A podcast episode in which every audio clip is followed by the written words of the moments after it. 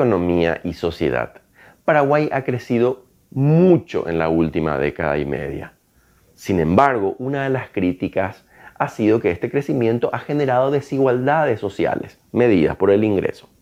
Sin embargo, los datos de reducción de pobreza son muy coherentes e indican un mejoramiento de las condiciones de vida y de ingresos de una buena parte de la población. Sin embargo, hay otro indicador clave para medir la desigualdad, que es el índice de Gini. Los últimos datos de la Dirección de Estadística, Encuestas y Censo muestran una reducción de este indicador, es decir, que de reducción de las desigualdades y por lo tanto que los paraguayos nos parecemos más, cada vez más en cuanto a ingresos. Hay un aspecto muy interesante, que es que los departamentos de Alto Paraná, Caguazú e Itapúa tuvieron una mayor reducción de desigualdades en esta última década y media. ¿Por qué?